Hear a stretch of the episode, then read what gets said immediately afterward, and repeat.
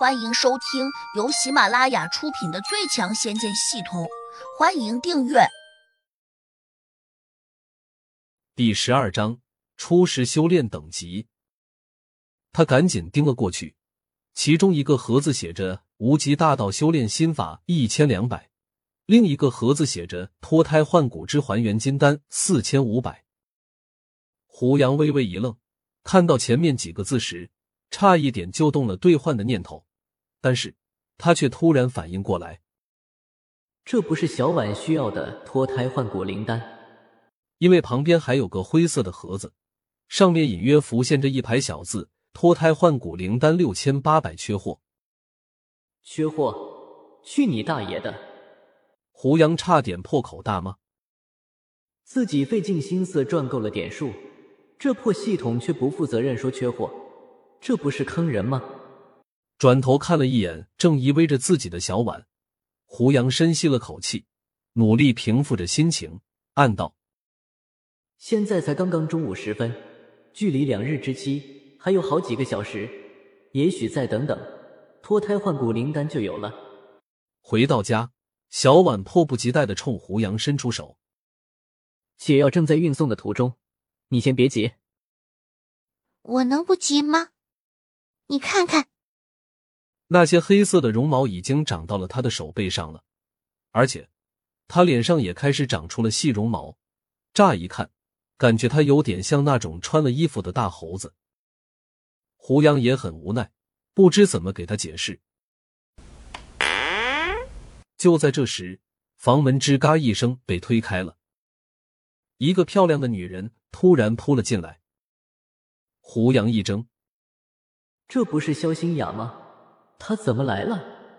胡杨下意识的张开手臂，接住了差点跌到地上的他。肖新雅有些尴尬，手忙脚乱的推开了胡杨。小婉同样愣住了。你是谁呀？肖新雅有些委屈，眼里泪水翻滚。我叫肖新雅。只说了一句，他望着小婉的眼睛里面，就露出了惊骇的眼神。可能被脸上长满了绒毛的小婉给吓住了。你好像是大明星。小婉反应过来，顿时兴奋极了，伸手便要来拉肖新雅，吓得肖新雅急忙后退，却又好像不敢往外逃。胡杨有些意外。这时，一个冷冰冰的声音从门外传来：“主公，我把自己人送回来了，任务超额完成。”我现在就回去复命。李元霸，胡杨明白了。当时在酒店门口，自己担心他滥打无辜，会伤害到肖新雅，就随口说了声他是自己人。没想到李元霸这个榆木疙瘩，竟然把肖新雅给救回来了。我是被他绑架的。肖新雅回头看了一眼，泪水还在眼里打转。他扛着我就跑，速度好快，风吹得我睁不开眼睛。谁敢绑架你？我替你收拾他！小婉非常仗义的跳了起来，胡杨赶紧把他推了回去。没你什么事，快回去！顿顿，他又赶紧出门，叫住转身要走的李元霸，回首又把门给关了回去。李元霸目无表情的站在走廊上说：“主公，时辰已到，倘若你要留我，得增加报酬。”报酬？胡杨有点意外，突然想起来了，他口中所说的报酬，可能是自己系统里面的点数，便问：“需要多少？”每半个时辰六百点灵力。李元霸不假思索道：“灵力。”胡杨有些惊讶，自己脑中系统的数值，居然是他所谓的灵力。刚这样一想，脑中便传来“嘟”的一个声响，紧跟着一排文字横着飘在了眼前。古人兑换，每半个时辰五百起，首次使用赠送半个时辰。原来兑换出来的古人是有期限的。胡杨有点失望。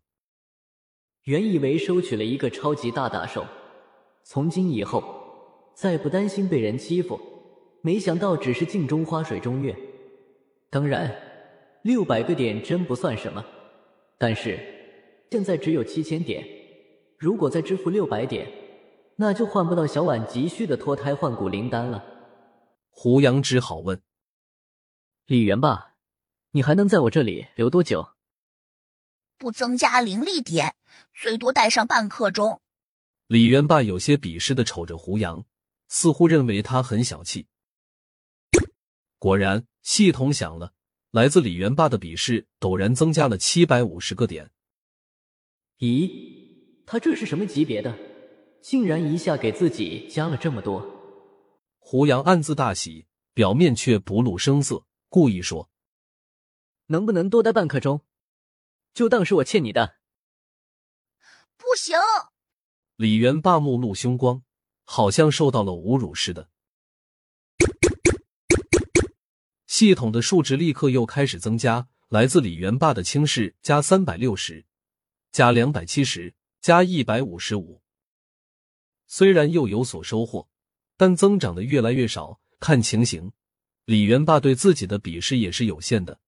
不过，胡杨已经很满足了，毕竟转眼间就得到了一千五百多个点。我买你半个时辰。胡杨微微一笑。